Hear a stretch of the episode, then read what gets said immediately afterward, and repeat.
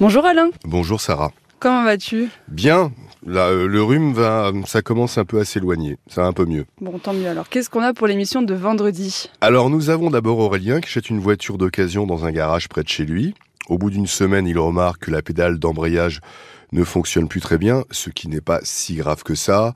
Ça peut se changer si c'est que la pédale, hein, si c'est pas l'embrayage. Il retourne au garage, les jours passent et il remarque que plusieurs problèmes s'accumulent. Il refait un contrôle technique, pardon, et là, surprise, le véhicule ne passe plus le contrôle. Il y a trop de défauts majeurs. Donc il va retourner voir le garage en disant voilà, il y a, y a ça, ça, ça, qui, euh, tout ça ne fonctionne pas. Euh, vous devez prendre en charge les réparations puisque c'est vous qui l'avez vendu. C'est ce qu'on appelle la garantie légale de conformité. Le vendeur ne veut rien savoir.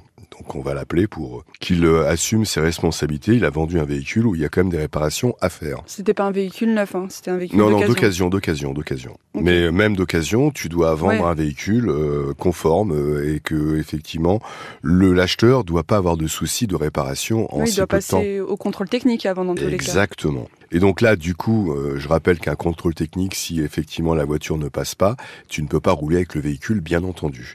Nous avons Anne-Charlotte qui se lance dans le projet de toute sa vie. Elle achète un château en désuétude pour, euh, dans le but d'y ouvrir des chambres d'hôtes et d'y créer des gîtes. C'est un truc assez colossal et euh, elle a toutes les subventions, départements, régions, la mairie, ça permet de développer un peu la région. Donc c'est plutôt un joli projet. Les travaux sont colossaux, elle engage notamment une société pour refaire toutes les menuiseries, seulement après avoir encaissé évidemment 45 600 euros en juin 2022. Cette entreprise ne livre toujours pas le chantier. Son fabricant de la société bloquerait donc à cause d'impayés. Donc euh, il ne livre pas la société puisque a priori cette société avec qui elle a contracté, auditrice, euh, cette société ne payerait pas son fabricant. Encore un classique, j'ai l'impression. C'est un classique. Et nous avons également Catherine. Elle rencontre un artisan dans la galerie marchande de son supermarché. Donc c'est un peu fortuit. Euh, elle l'engage pour creuser une tranchée dans son jardin ainsi que pour effectuer les travaux de couverture. Catherine verse tout de même 7000 euros d'acompte, mais l'artisan lui fait faux bon à sept reprises.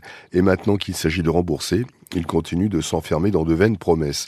Je rappelle que quand on est sur un contrat d'acompte, vous pouvez annuler le contrat si effectivement il y a marqué à un moment donné délai d'intervention et qu'il ne respecte pas l'intervention. On peut considérer que c'est une clause pour annuler le contrat. Ce qui est le cas effectivement de Catherine euh, qui, euh, voyant que l'artisan ne venait plus, a donc annulé le contrat et il doit lui rembourser la compte. Eh bien, merci Alain pour la présentation de ces cas. On les retrouve donc demain de 9h à midi dans Ça peut vous arriver sur RTL. À bientôt Sarah. À bientôt Alain.